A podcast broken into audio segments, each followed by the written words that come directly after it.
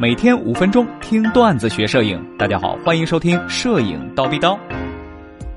嗨，大家好，我是赵军老师啊。前段时间给大家讲了这个微单摄影从入门到精通之后啊，有很多朋友都问赵老师，那如果我买的是一个微单相机，我应该怎么选择三脚架呢？其实这个关于器材选购方面的问题啊，微单相机和单反相机有相共通的地方，因为它们都是相机嘛，所以呢，我们在拍摄一些题材的时候选择三脚架是相同的。但是考虑到微单相机它有一些是比较轻巧的，所以说呢，呃，在选三脚架的时候，跟单反相机选三脚架的时候还是有一些不同的地方。举个例子来说明吧。关于相同的地方，就是三脚架越重就越稳，所以越重型的三脚架呢，你把相机架上去之后啊，所取得的画面的稳定效果是最好的。但是如果我们在旅游的时候，我们还是希望这个三脚架轻一些。微单相机本身就比较轻了，那，在这样的情况下，我们很多题材都不需要重型三脚架，那背着也太累了。来跟大家说一下如何给微单相机挑选三脚架。首先，三脚架它的功能是稳定，也就是说给我们拍摄带来一个稳定的环境。也就是说，我们在选择三脚架呢，稳定永远是第一位的。那什么样的三脚架稳呢？越重的三脚架越稳。哎，这个话题好像又说回去了，对不对？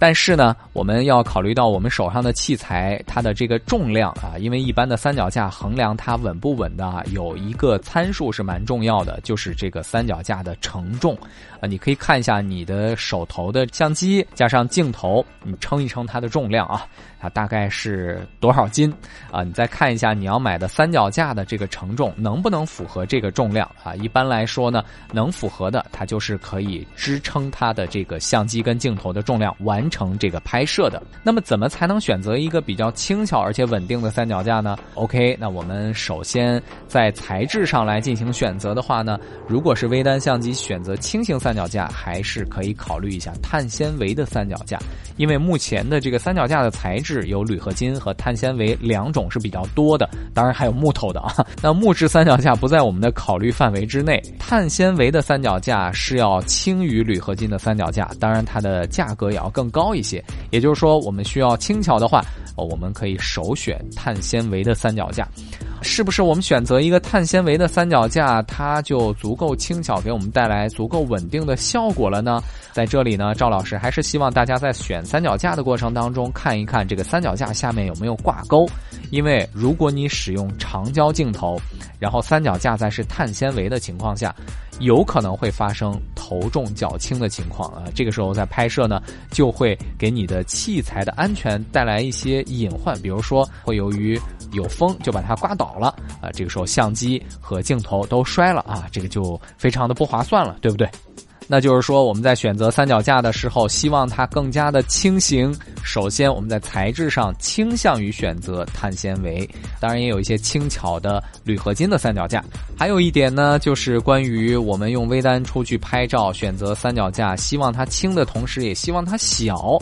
怎么才能让三脚架小呢？有两点。第一点呢，就是这个三脚架如果它是有反折功能的。通常这个三脚架都能收纳的更加的小一些，也就是说，我们选择三脚架的时候，去实体店去感受一下，看能不能反折。通常情况下，很多的小型三脚架都是采用这种结构的。另外一点呢，就是三脚架的这个管角数啊，就是举个例子来说，这个三脚架它能抽出来几节儿，有的是能抽出来三节儿，有的是四节儿。赵老师的三脚架能抽出来五节儿，节数越多，这个三脚架收纳之后呢，也就越短一些。也就是说，我们可以考虑刚才说到的两点：一点是它的材质，另外一点是它的反折的结构，或者是三脚架的结束的多少，都可以让这个。三脚架变得轻，或者是变得小，但是凡事都有两面性。如果你选择了节数多的三脚架，那它的稳定效果肯定是不如节数少的三脚架的。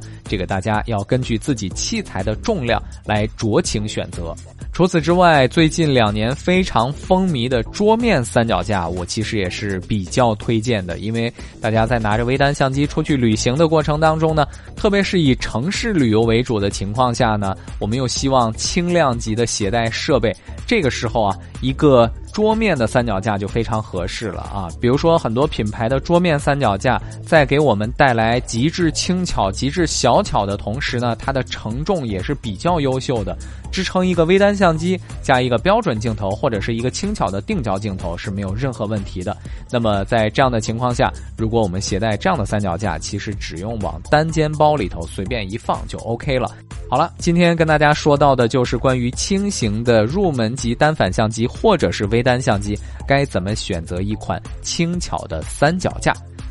赵老师今天就先叨逼到这里。想系统的学习摄影知识呢，欢迎在微信里搜索微信公众号“蜂鸟微课堂”，回复 VIP 三个英文字母就可以畅听三百三十多节课。明天早上七点钟，咱们不见不散。